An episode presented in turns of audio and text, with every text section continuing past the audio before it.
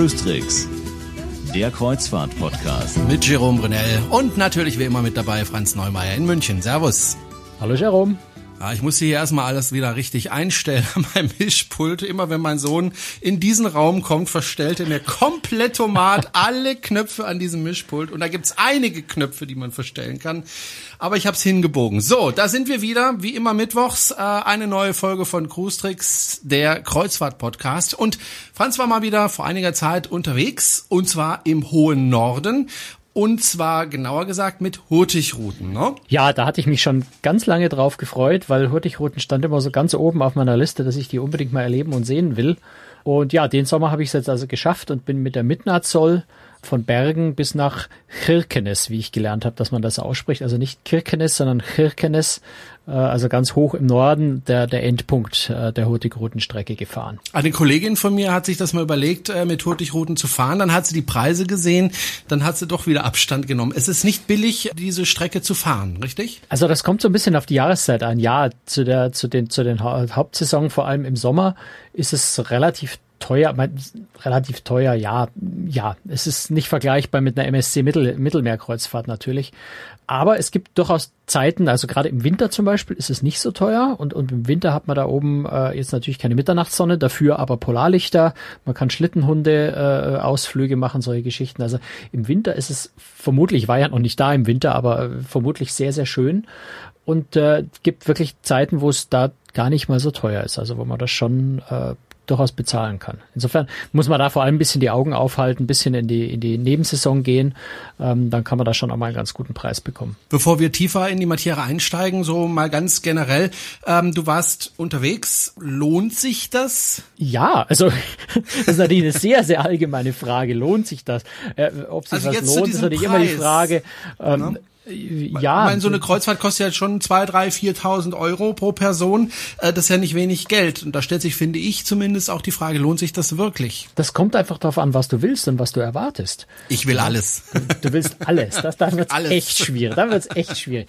Nein, also ich glaube, das hängt wirklich davon ab, was einem gefällt, was man mag. Wenn das, was dort angeboten wird, einem wirklich gefällt, dann ist es das absolut wert. Du hast halt unglaubliche Natur, wunder, wunderschön, äh, fährst ja permanent in Landnähe, fast ausschließlich durch Fjorde. Es sind ganz selten mal Strecken, äh, das auch nur für ein paar Stunden dann über offene See. Das heißt, du hast eigentlich immer Land in der Nähe. Es ist fast so ein bisschen wie eine Flusskreuzfahrt auf einem größeren Schiff, äh, schon fast. Diese Bergformationen, die, die einsamen äh, Dörfer am Ufer, ähm, auch die Passagen, ganz, ganz enge Passagen teilweise, durch die man da fährt. Ähm, je nach Jahreszeit kannst du natürlich auch Wale sehen. Die Vögel, gerade je weiter man nach Norden kommt, desto mehr Vögel sind dann auch zu sehen. Ähm, auch also Tausende von Vögeln auf solchen Felsen, die dann äh, sitzen und brüten.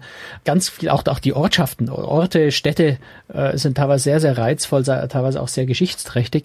Also die Reise bietet schon sehr, sehr viel, wenn man denn wirklich Natur, frische Luft, solche Dinge mag und auf ich sage jetzt mal, jegliche Form von Entertainment, was man sonst auf Kreuzfahrtschiffen gewöhnt ist, gerne und mit Freuden verzichten kann. Denn es gibt dann natürlich weder ein Bordtheater, wo jeden Abend eine große Show ist, noch gibt es ein großes Entertainment oder, oder Animation an Bord, weil es sind ja eher Fähren, wenn auch natürlich sehr hochklassige Fähren, aber es von der Idee her sind es natürlich eher Transport- und Fährschiffe, wo auch Passagiere mit, also wo auch Kreuzfahrtpassagiere mitfahren dürfen oder können. Aber es ist eine andere Art, zur See zu fahren, als wenn man sich diese großen Halligalli Vergnügungskreuzfahrtdampfer äh, vorstellt. So, jetzt habe ich auch mal das Wort Dampfer gesagt zu einem Kreuzfahrtschiff. Was ich sonst immer schimpfe, sage ich, Dampfer sind keine Dampfer. Unter Dampf fahren die Schiffe schon ganz lange nicht mehr. Ähm, aber du weißt, was ich meine. Mhm. Äh, du hast auf dem Schiff jemanden getroffen. Wer war das? Ich habe da ganz viele Menschen getroffen, aber unter anderem äh, habe ich mir natürlich immer wieder und relativ ausführlich mich mit dem Reiseleiter dort unterhalten, ähm, dem Marco Vogtländer. Klingt deutsch der Name. Marco ist mhm. auch aus Deutschland, äh, hat aber vor vielen Jahren nach Norwegen geheiratet, ist also jetzt in Norwegen beheimatet und fährt als ähm, Reiseleiter, als Kreuzfahrtdirektor würde man jetzt auf dem Kreuzfahrtschiff sagen, auf der Midnatzol Und ja, den habe ich natürlich mit Fragen gelöchert, gar keine Frage. Und deine erste Frage, fand ich, war eine sehr interessante Frage, denn diese Schiffe haben ja eine lange Tradition, ne? Ja, absolut. Ich meine, in Deutschland äh, spricht man auch von den Postschiffen, äh, Hurtigruten. Und das ist auch die Herkunft am Ende.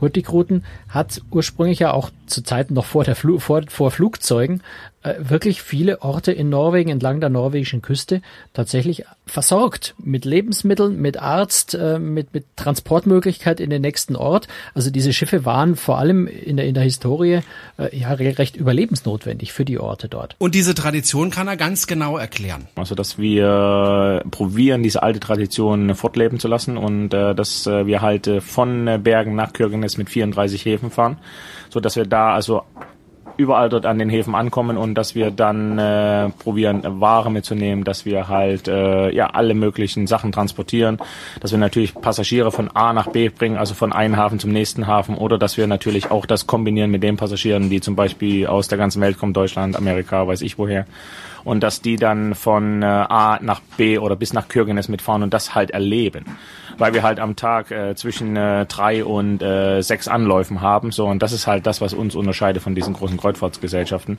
dass wir ein Fährbetrieb sind, der immer noch äh, gut existiert und der also wirklich noch diese alte Tradition hat. Wir sind die in Deutschland sind wir bekannt als die Postschiffe, so dass wir halt Post mitgenommen haben. Das machen wir natürlich auch noch, aber halt nicht mehr in diesem Stil wie wie früher. Früher war das wirklich so die einzige Verbindung, dass man halt Post transportierte von einem Hafen zum nächsten Hafen. Jetzt mittlerweile gibt es logischerweise die Flugzeuge und es gibt die Autos und die Transportmöglichkeiten. Aber es ist so, dass wir immer noch äh, Sachen mitnehmen. Also wir nehmen immer noch sehr viel Last mit, äh, ob das nun zum Beispiel Fisch von äh, Nordnorwegen ist, was wir nach Südnorwegen bringen, oder ob wir zum Beispiel Blumenerde von äh, Risøyham äh, nach, äh, nach Bergen transportieren. Also alles so eine Sachen, was natürlich äh, reinpasst ins Schiff und wir haben sehr, sehr viele so Palettenplätze. Wir haben sehr, sehr viele Möglichkeiten, ähm, auch ja, Sachen zu kühlen, also auch zu, äh, zu, zu gefrieren. Dann haben wir auch die Möglichkeit, an diesem Schiff hier 45 Autos mitzunehmen, so dass Leute halt also von A nach B fahren können. Und das ist gerade im Winter das Entscheidende. Weil dann hast du so oft, dass die äh, Straßen gesperrt sind, gerade in Nordnorwegen. Die einzige Zufahrtsstraße zu dem Ort ist halt gesperrt so. Und dann kommen die halt zu uns und dann nehmen wir die äh, mit, so dass sie dann auch nach Hause kommen oder dahin, wo sie halt wollen. Und im Sommer ist es natürlich auch so, dass sehr viele Touristen mit den Autos zum Beispiel zum Nordkap hochfahren und halt mit uns dann wieder nach unten fahren oder so Teilstrecken fahren. Ne? Und das ist halt gerade im Sommer im Tourismusbereich ist es da sehr, sehr viele Touristen im, im Sommer und im Winter kann man sagen, dass sehr, sehr viele äh, Norweger fahren. Was ich ja ganz interessant finde, äh, du hast es ja auch schon ein bisschen angesprochen, das ist ja im Grunde eine, eine besonders gute Fähre. Das heißt, Leute fahren auch Teilstrecken. Sie kommen zum Beispiel äh, nur für ein paar Stunden an Bord. Äh, ich kann mir vorstellen, das ist nicht immer ganz einfach für diejenigen, die das Schiff als Kreuzfahrtschiff nutzen. Ja, das ist eine der Sachen, die mich tatsächlich, wie ich äh, dort gefahren bin, am meisten interessiert, aber am meisten neugierig gemacht hat, wie das tatsächlich zusammen funktioniert, dass ja einerseits Kreuzfahrtpassagiere, wie du sagst, relativ viel Geld für eine Kreuzfahrt bezahlen, gleichzeitig aber in jedem Hafen, wo man ja wirklich alle paar Stunden irgendwo anlegt, dann auch ähm, Leute an Bord kommen, die, wie ich es einmal erlebt habe, du kommst dann in der Früh äh, in die Aussichtslaunch vorne und da liegen zwei Leute im Schlafsack einfach auf einer auf einer Bank äh, und haben da übernachtet, weil sie sich also natürlich die Passage jetzt nicht in einer teuren Kabine geleistet haben, beziehungsweise vielleicht auch keine frei war, äh, sondern halt vielleicht am Abend um neun eingestiegen sind, der Früh um acht im nächsten Ort wieder aussteigen und da einfach äh, in der Aussichtslaunch übernachtet haben. Und da war ich schon sehr neugierig, wie das zusammen funktioniert, ob es da nicht ab und zu mal Konflikte gibt zwischen den Kreuzfahrtpassagieren und den Fährpassagieren. Konflikte also gibt's äh, ganz, ganz selten. Also da ist es vielleicht mal so, wenn es wirklich extrem voll wird, so dass äh, die Sitzplätze in den öffentlichen Bereichen zu wenig wären. So das ist der einzige Konfliktbereich, wo das passieren kann. Aber oft ist es ja so, dass große Gruppen in Norwegen jetzt äh, nicht lang mitfahren. Wie zum Beispiel jetzt vom Bo, die fahren die bis nach Svolvær, das ist also nur über den Westfjord drüber. So das ist eine Zeit von um drei bis um 21 Uhr, also sechs Stunden und mehr ist es nicht. So, und äh, das passt eigentlich sehr, sehr gut zusammen, aus dem einfachen Grund, weil viele äh, Touristen äh, das lieben, dass sie mit der lokalen Bevölkerung in Kontakt kommen. Und gerade die Norweger sind sehr, sehr zugänglich. Und äh, wie du heute gesehen hast, so sind halt Chorgruppen mit da, so und die üben dann oder die singen dann einfach mit Passagieren zusammen. Und das ist das, was es im Endeffekt auszeichnet. Wir sind halt nicht eine sterile Gesellschaft, äh, wo wir also wirklich äh, Anzugsordnungen folgen müssen und und und. Hier kann man wirklich kommen, so wie man das möchte. Man kann sich sehr, sehr schick anziehen oder man zieht sich ganz normal an, wie man das mag. Und das ist, glaube ich, das, was die Passagiere speziell aus Deutschland an Hüttegruten mögen, so dass sie nicht jedes Mal geschniegelt und gebügelt irgendwo hingehen müssen, sondern ganz normal in Alltagskleidung oder vielleicht bessere Alltagskleidung dann einfach äh, sich frei auf dem Schiff bewegen können und dann mehr oder weniger auf einem arbeitenden Schiff mit dabei sind. Das ist halt das, was Hüttegruten so ausmacht. Hast du denn mit dem Chor mitgesungen, Franz? Ich, äh, das wollte ich dem Chor nicht antun. Nein, also ich habe die, ich habe die schon äh, gehört, äh, habe mich dann immer gewundert, wa, wa, was ist da eigentlich für Gesang im Hintergrund und bin dann hingegangen, habe einfach wirklich eine Weile zugehört, weil es ein richtig toller, richtig guter Chor war. Norwegische Volkslieder ist jetzt nicht so meine Musik, die ich sonst zu Hause auf dem CD-Spieler anhöre, aber es war, es war schön, es war einfach mhm. äh, nett, da einfach mal eine halbe Stunde auch zuzuhören. Insofern, ja, ein bisschen Entertainment gibt's an Bord, aber das entsteht tatsächlich eher durch Zufall. Wenn man mit Hurtigruten unterwegs sein möchte, dann muss man sich natürlich die Frage stellen, wann fahre ich eigentlich? Also fahre ich zum Beispiel im Winter oder fahre ich im Frühjahr, im Herbst oder sogar im Sommer? Da muss man sich vorher überlegen, was einem selbst am angenehmsten ist. Ne? Ja, wir haben ja vorhin auch schon kurz gesagt, die Preise unterscheiden sich so ein bisschen von mhm. Jahreszeit zu Jahreszeit. Wobei ich glaube, dass es gar der Preis gar nicht mal so viel über die Qualität der Reise zu der jeweiligen Zeit aussagt, sondern es ist tatsächlich so, dass die Leute tendenziell wahrscheinlich eher lieber im Sommer fahren, weil sie glauben, das heißt dann wärmer. Äh, also das sind die Zeiten, wo die Preise am höchsten sind.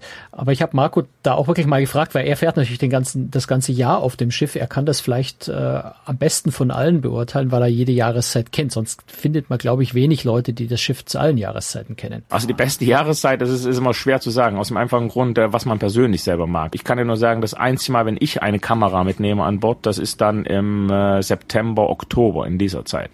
Aus dem einfachen Grund, weil du dann äh, Laubfärbung in äh, Nordnorwegen hast, dann hast du diesen sogenannten Indian Summer, hast schon in diesen diesen hohen Bergen hast du schon schneebedeckte Bergspitzen, unten diese Laubfärbung und dann hast du diese, diese fantastische äh, Stimmung, also diese Sonnenuntergangsstimmung den ganzen Tag, weil die Sonne nicht mehr so hoch geht. Sie ist zwar da, aber sie geht nicht mehr so hoch und dadurch hast du eine Sonnenuntergangsstimmung den ganzen Tag und das ist halt in meinen Augen äh, faszinierend. Aber es ist halt auch, äh, die Winter sind super gut, weil natürlich viele Nordlichter gerade im nördlichen Bereich sind, also ab äh, den Lofoten bis nach Kirkenes. So, und äh, das ist halt auch das sehr, sehr Schöne. Also jeder, das ist halt das Schöne, dass jeder speziell sagen kann, okay, was liebe ich? Der eine liebt den Winter, der andere liebt den Sommer. So, und äh, hier ist es halt so, wenn man im Sommer kommt, dann ist es äh, schönes Wetter, aber es ist halt nicht so warm wie zum Beispiel in Gran Canaria oder in Afrika oder weiß ich wo. Also man hat halt immer, immer noch so ein bisschen das Kühle. Und das ja gerade bei diesen älteren Passagieren ist das ja das, was die mögen. Die wollen nicht diese extrem warmen Temperaturen, aber die wollen schönes Wetter haben. So, wenn du dann im Juni oder im August kommst, dann kannst du sehr, sehr schönes äh, Wetter haben und äh, ja, dann kannst du das einfach draußen sitzen und kannst einfach die Zeit an dir vorbeigleiten lassen. Und dadurch, dass wir uns immer an der Küste lang bewegen oder zwischen den Scheren hindurchfahren oder zwischen den Kanälen durchfahren, da ist halt so, dass du halt immer irgendwas zu sehen hast. Das ist das, was uns unterscheidet von diesen großen Kreuzfahrtgesellschaften. Die großen Kreuzfahrtgesellschaften fahren in die großen Häfen, wie zum Beispiel Tromsø, Trondheim, Bergen oder vielleicht auch in den Geiranger Fjord und fahren dann aber raus und fahren dann auf das offene Meer fahren die ganze Küste lang auf dem offenen Meer, da sieht man wenig und dann fahren sie wieder rein. So, und was wir machen, ist, wir fahren genau zwischendurch. So und demzufolge ist diese ganze Reise extrem äh, entspannt, so dass man also wirklich wie im, in Deutschland im Zug sitzt. Aber hier sitzt man auf dem Schiff und fährt halt durch die Landschaft hindurch und hält halt dann, äh, weiß ich, bis zu sechs Mal am Tag an.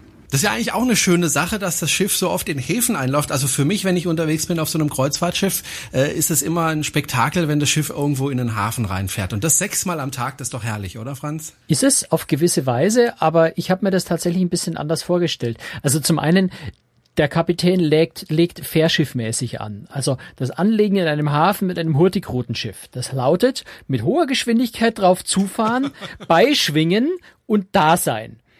Ja, nicht eine halbe Stunde lang Fuhrwerken okay. und Seitenstrahlruder und riesiges Brimborium mit hunderten von Tauen, ähm, sondern das geht wirklich ran, ratzfatz, ran, zack, Leute rein, Leute raus, weiterfahren. Andersrum, erst raus, dann rein. Und das ist eben auch die andere Sache. Du hast in vielen Häfen ist das Schiff kaum länger als eine Viertelstunde. Also die Vorstellung, ich fahre 32 Häfen an in äh, zehn Tagen und kann da 32 Orte anschauen, passt nicht. Ich habe das am Anfang habe ich versucht, in den ersten Häfen, gerade die wir bei Tag, man hält ja dann teilweise um vier Uhr früh oder um drei Uhr nachts äh, in, in dem Hafen an, dann für eine Viertelstunde. Äh, am Anfang habe ich versucht, auch in den Häfen an Land zu gehen, schnell ein Foto vom Schiff zu machen, zu gucken, was gibt's hier eigentlich, aber es ist, bis man vom Schiff runter ist, dauert es fünf Minuten.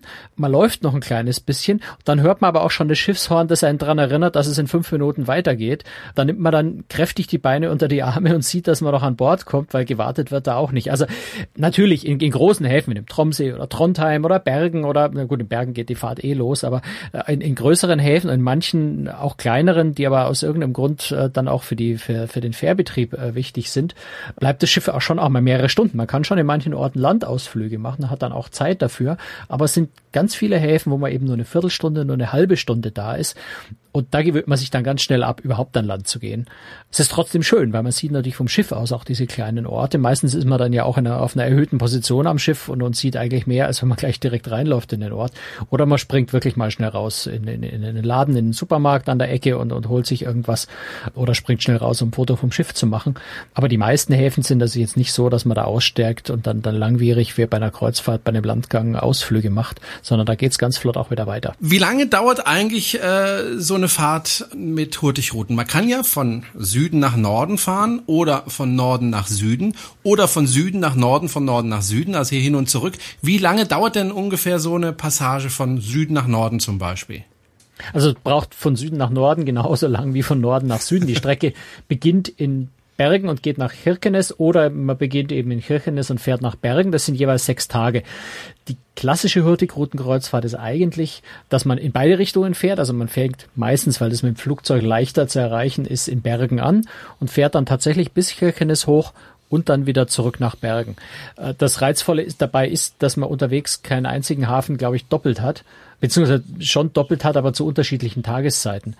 Und äh, deswegen hat man also bei der Ra auf Nordwärtsfahrt sieht man andere Dinge als bei der Südwärtsfahrt, so dass es also nicht langweilig würde, wenn man dasselbe nochmal machen würde. Genau, und das erklärt der Marco ziemlich anschaulich, wie ich finde. Kommt drauf an. Also wenn man Bergen-Kürgenes fährt, dann ist es so, dass man diese großen Städte, also wie Tromsø, Bode zum Beispiel am Tag hat. Und wenn man auf der südwärtsgehenden Tour ist, dann hat man halt sehr, sehr schöne Landschaft am, am Tag und hat aber die großen Städten nicht so am Tag. Also die hat man dann in der Nacht. Ne, und das spielt aber normalerweise im Sommer dann keine Rolle, weil wenn man im Sommer die Mitternachtssonne hat, so dann äh, hat man also da auch den ganzen Abend schön äh, schöne ja Aussichten ne? und es wird ja nicht dunkel. So gerade also jetzt im Ende Mai, Anfang Juni, Juli, August, so dann hat man also diese Zeit, wo es komplett äh, nicht dunkel wird und äh, dann spielt es im Endeffekt keine Rolle. Jetzt ist ja so, äh, man muss ja nicht nur die Strecke sich aussuchen, ob von Norden nach Süden oder von Süden nach Norden oder beides. Man muss sich auch das richtige Schiff aussuchen, denn die Schiffe, die Hurtigruten hat, die unterscheiden sich dann doch recht stark. Und die fahren halt vor allem täglich. Also das ist natürlich auch eine mhm. der spannenden Sachen bei Hurtigruten. Ich kann an jedem beliebigen Tag äh, kann ich losfahren Anders als bei anderen Kreuzfahrtschiffen, die ja oft dann einfach immer nur sonntags losfahren oder immer nur samstags losfahren, habe ich da ganz gut die Auswahl. Wenn ich sage, ich habe einfach mal von Mittwoch bis Mittwoch Zeit, dann kann ich das durchaus machen. Dann habe ich allerdings natürlich nicht mehr die Auswahl vom Schiff. Dann muss ich das Schiff nehmen, was am Mittwoch fährt.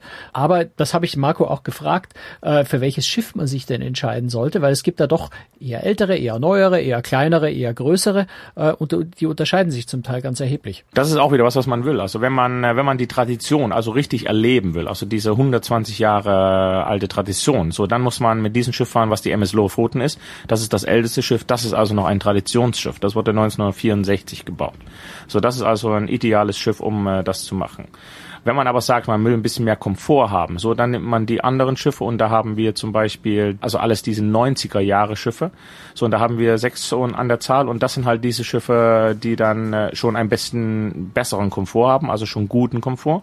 So, und wenn man dann aber diese Schiffe nehmen will, wo man mehr Platz hat, also im Innenbereich oder auch im Außenbereich, dann gibt es halt die äh, zwei Schiffe MS Trollford oder MS Midnight Soul, das halt die größten Schiffe sind, da hat man halt sehr, sehr viel Platz. Und wenn man eins sagt, wo man unbedingt ein Schwimmbad braucht, so dann ist das die MS Finnmagen, weil da ist das das einzige Schiff, wo wir auch ein Außenschwimmbad haben. Und äh, da hat man aber nicht ganz so viel Platz von diesen äh, von diesen Sachen, also wo man draußen rumgeht. Das ist halt, äh, da muss man also ungefähr wissen, was man will und dann hat man aber, findet man also im Endeffekt das Schiff, was man haben will oder wo man seine Geschmäcker mit befriedigen kann, das findet man dann von eins von diesen elf Schiffen, die wir an der Küste haben. Ja du bist ja Deutscher und du freust dich natürlich, wenn man sich da auf Deutsch äh, unterhalten kann, wobei du ja auch Englisch kannst. Äh, wie ist es auf diesen Schiffen? Kommt man damit Deutsch durch oder hat man dann ein Problem? Du siehst ja allein schon an dem Interviewpartner, den wir gerade haben.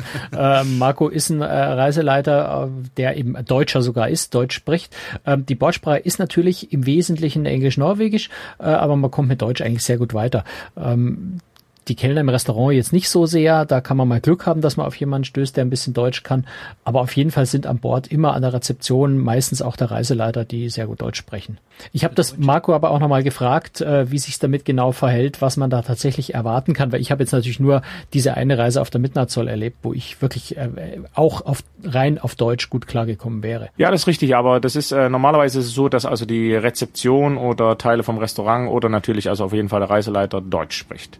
So, jetzt ist es so, dass wir insgesamt, also wir haben zwei deutsche stämmige Reiseleiter, die hier an der Küste arbeiten, dann haben wir ein paar Schweden, dann haben wir Norweger. So, und äh, aber alle sind, die Reiseleiter speziell, also die sind alle sehr gut in Deutsch. So, und äh, dann ist es natürlich verschieden von Restaurantmitarbeiter zu Restaurantmitarbeiter. Der eine spricht etwas, der andere nicht. Und aber Rezeption ist so, dass es äh, normalerweise Deutsch also ohne Probleme ist. Also wenn man Deutsch nur kann, nur Deutsch, dann kommt man auch auf dem Schiff weiter. Das ist also nicht das Problem.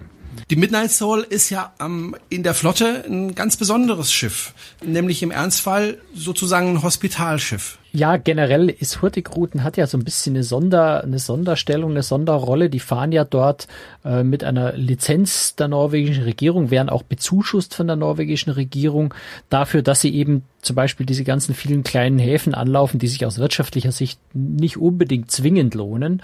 Und die Midnatzoll hat da tatsächlich äh, noch eine ganz spannende Zusatzfunktion, äh, die auch mit dieser staatlichen Förderung zu tun hat die Marco noch genauer erklärt hat. Der norwegische Staat kann im Endeffekt im Ernstfall in einer Krisensituation äh, dieses Schiff Midnight Soul oder auch die MS Finnmarken äh, einziehen und das mehr oder weniger, ich will nicht sagen als Lazarett, aber als Hospitalschiff äh, verwenden.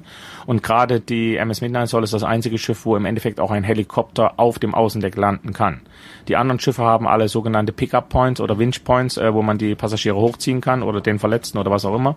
Aber hier ist es so, dass wir bis einen Helikopter bis zu 15 Tonnen landen können auf dem Außendeck, weil das halt mehr verstärkt ist und äh, das ist halt der Unterschied. Und zum Beispiel auch der Fahrstuhl bis in die neunte Etage fährt, so dass man halt Kranke also wirklich im Fahrstuhl auch transportieren kann. So und äh, deswegen kann diese zwei Schiffe können vom norwegischen Staat äh, mehr oder weniger eingezogen werden im Ernstfall. Jetzt finde ich das ganz äh, ganz spannend, dass tatsächlich auf so einem relativ kleinen Schiff muss man ja sagen tatsächlich ein Hubschrauber landen kann. Das Schiff ist gerade mal 135 Meter breit, hat äh, 638 Betten, also ist wirklich 135 Meter breit. Das La lang natürlich, lang. Äh, breit ist es 21 oder 21,5 Meter, also 135 Meter lang, hat Bruttoraumzahl, nur dass man sich mal die, die Dimensionen auch vorstellt, von, von 16.151. Bei, bei dem größten Schiff der Welt, der Oasis, reden wir bei weit über 200.000 äh, Bruttoraumzahl. Also das ist schon, es ist ein ziemlich kleines Schiff, obwohl die Midnight Soul jetzt das größte in der Flotte ist, zusammen mit der Trollfjord. Dass da noch ein Hubschrauber oben lauf, äh, drauf landen kann, finde ich schon ganz faszinierend. Wenn du sagst, es ist ein relativ kleines Schiff, wie ist das eigentlich mit dem Seegang? Umgang da oben im Norden mit solchen Schiffen? Muss ich mir da Sorgen machen, wenn ich damit fahre? Naja, es sind natürlich Fährschiffe, die eine bestimmte Route fahren, die auch ja einen getakteten Fahrplan haben, den sie idealerweise einhalten sollten. Das heißt, große Umwege, wenn da schlechtes Wetter kommt, wird da nicht gefahren. Wenn es zu gefährlich wird, bleibt das Schiff natürlich im Hafen. Also es gibt keine, keine Kamikaze-Aktionen, aber das Schiff fährt seine Fährroute, seinen Fahr Fahrplan und wenn schlechtes Wetter ist, dann wird eben durch das schlechte Wetter durchgefahren. Wie sich das nur auf dem Schiff anfühlt, kann ich ehrlich gesagt nicht sagen, weil ich habe wie so oft, wenn ich unterwegs bin, sehr, sehr viel Glück mit dem Wetter gehabt, äh, so dass wir immer sehr ruhige See hatten und ich da eigentlich äh, wenig gemerkt habe davon. Und ich habe es auch schon gesagt, das Schiff fährt die meiste Zeit ja ohnehin in den Fjorden, in Kanälen, in, in äh, geschützten äh, Bereichen, nur recht selten mal übers offene Meer, so dass ohnehin nur wenige Stellen sind, wo einen äh, schlechtes Wetter bzw. Seegang so richtig hart treffen könnte. Aber ja, ich gehe davon aus, dass es ordentlich schaukelt dann. Was ja sicher nicht unwichtig ist, ist die Behindertenfreundlichkeit eines Schiffes. Wie ist denn das äh, auf diesen Schiffen geregelt? Ja, auch da wieder ein großer Vorteil, dass es Fährschiffe sind, wo man ja, wo der Sinn ist, dass jeder, das heißt auch Rollstuhlfahrer, Behinderte von A nach B kommen äh, können müssen, sollten, ist auch die Midnight Zoll gerade in der Hinsicht hervorragend ausgestattet und äh, das ist also auch in den Kabinen ein Standard, also in einigen der Kabinen ein Standard, den man sonst auf Kreuzfahrtschiffen eigentlich gar nicht findet. Ja, also hier gerade auf dem Schiffen, also auf den neuen Schiffen ist es natürlich so, dass wir äh, sehr gute Behindertenkabinen haben, also die sehr großzügig sind, die auch äh, über Betten verfügen, äh, die man elektrisch bedienen kann, also wo man hoch und runter fahren kann. Die Türen sind elektrisch und äh, da sind das also gerade auf diesen neuen Schiffen, also wie Midnight Soul, Trollfjord, da sind die Kabinen sehr, sehr gut. Also da kann man das wirklich mit einer sehr, sehr guten Reha-Klinik in Deutschland oder mit einem äh, ja, Krankenhaus vergleichen. Das sind also die Ansprüche sehr, sehr gut und die sind dann auch so gelegt, dass die auf dem sogenannten Evakuierungsdeck sind. Das bedeutet also, wenn wir einen Ernstfall haben, dann ist es so, dass wir diese Leute dann direkt auf dem Deck haben, wo wir die direkt in die Rettungsboote setzen können. Bei den älteren Schiffen ist es das so, dass die Kabinen auch großzügig sind und dass man die äh, gut bedienen kann. Aber da ist, äh, da fehlt diese elektrische Ausstattung, die ist nicht in jedem gegeben. Die sind mehreren, aber nicht in jedem drin, also dass man elektrische Betten hat. Aber auf jeden Fall ist es so, dass man also große, weite Türen hat und äh, auch im, äh, im Duschbereich so, dass man also mit dem Rollstuhl in die Dusche fahren kann. Und auch das Ein- und Aussteigen in dem Schiff, also gerade wenn man mit Rollstuhl kommt, ist es kein Problem, weil wir haben äh, auf vielen einen sogenannten Fahrstuhl direkt an der Treppe, also wo die Leute dann, spielt keine Rolle, wie der Wasserstand ist, ob das hoher Wasserstand oder niedriger ist. Die können dann über diesen Fahrstuhl oder im Endeffekt haben wir auch äh, diesen Autofahrstuhl, also wo wir die Autos rein und rausnehmen. Also das ist überhaupt kein Problem. Und sehr, sehr viele, also es kommen sehr, sehr viele Rollstuhlfahrer das ganze Jahr über. Ich finde das interessant. Äh, jetzt mal ganz anderes Thema, wie der Marco spricht. Der ist ja, du hast es vorhin ja gesagt, äh, Deutscher, der dann äh, nach Norwegen gegangen ist. Er hat jetzt so einen kleinen norwegischen Einschlag, ne? Ja, das merkt man schon immer wieder mal, dass, da, dass er manche Wörter schon so ein bisschen anders ausspricht, einfach, wo man also vermuten kann, dass es dann leichter Akzent, den er sich da so langsam angewöhnt hat. Er ist ein, ein wahnsinnig lockerer, lustiger, netter Typ und das ist was, was mir insgesamt äh, auf, äh, auf dem Schiff, aber auch in Norwegen generell aufgefallen ist, dass die Leute sehr, sehr freundlich, sehr, sehr offen, sehr, sehr fröhlich sind. Übrigens am Schiff alle komplett per Du, also Norwegen kennt offensichtlich, also im Norwegischen gibt es offensichtlich kein Sie. Vielleicht haben wir bei den Hörern jemanden, der sich mit Norwegisch gut auskennt und uns das erklären kann. Aber so wie ich es verstanden habe, gibt es also im Norwegischen die Unterscheidung Unterscheidung zwischen du und sie nicht, sodass also jeder an Bord auch sofort per du ist, äh, also auch mit dem Kapitän oder so, wenn man dann Deutsch spricht, spricht man sich generell per du und mit Vornamen an. Das ist also ganz, also auch die Borddurchsagen. Äh, wenn Marco also Durchsagen gemacht hat, dann heißt es nicht, Sie können ab äh, 8 Uhr im Ort sowieso aussteigen, sondern es ist ihr könnt und äh, du kannst. Also das äh, eine ganz, ganz lockere, ganz äh, entspannte, interessante Atmosphäre auch. Kommt man sich fast vor wie bei Ikea bei den Durchsagen, aber das ist Schweden. Ja, ist aber glaube ich ganz ähnlich. Ist nicht so, ist nicht so äh, weit entfernt davon. Was ist denn der Job von Marco eigentlich? Du hast ja gesagt, man kommt kaum vom Schiff runter, weil das Schiff ja immer gleich wieder weiterfährt. Was ist denn dann seine Aufgabe, außer jetzt Schiffsdurchsagen zu machen? Naja gut, er ist, muss natürlich auch die Landausflüge für die Leute äh, planen, ähm, die Buchung entgegennehmen, schauen, dass die Busse alle da sind. Also das, was ein normaler Reiseleiter an Bord eines Kreuzfahrtschiffs auch macht. Äh, wie gesagt, das sind ja über 30 Stops und wir haben schon jeden Tag einen längeren Stopp irgendwo gehabt. Das heißt, er ist schon durchaus äh, in der Hinsicht beschäftigt. Er ist, soweit ich das in Erinnerung habe, aber durchaus auch mitverantwortlich äh, für, für dieses ganze Frachtladegeschichten. Ähm, also der ist da auch immer wieder aktiv gewesen, um zu koordinieren, wenn Autos ins äh, Schiff rein oder aus dem Schiff rausgefahren sind.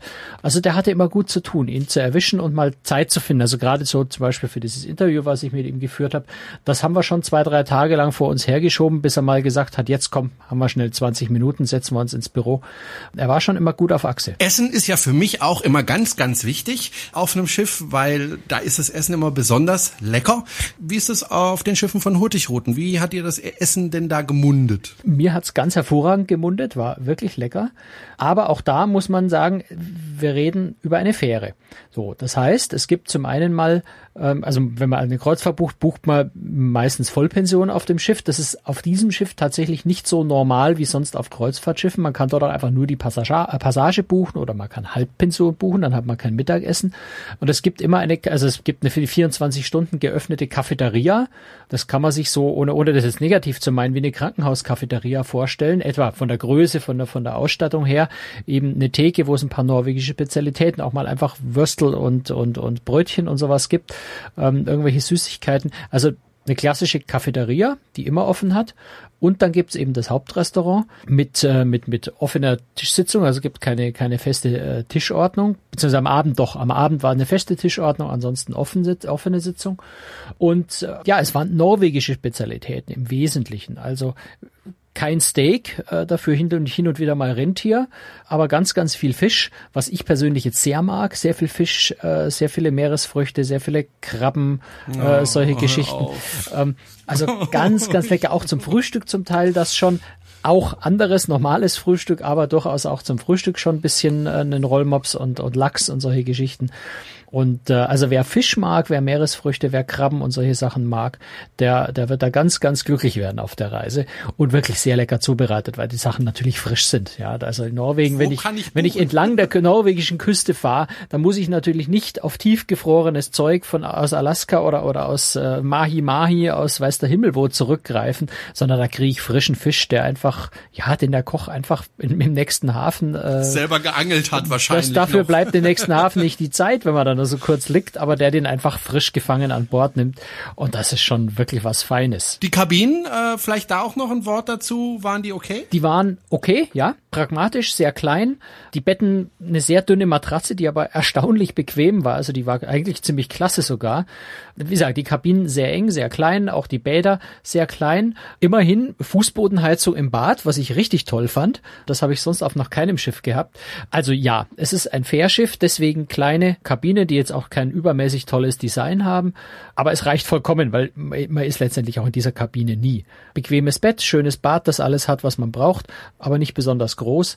Und ja, es ist, die Kabinen tun ihren Zweck. Und mehr, mehr müssen sie auch nicht.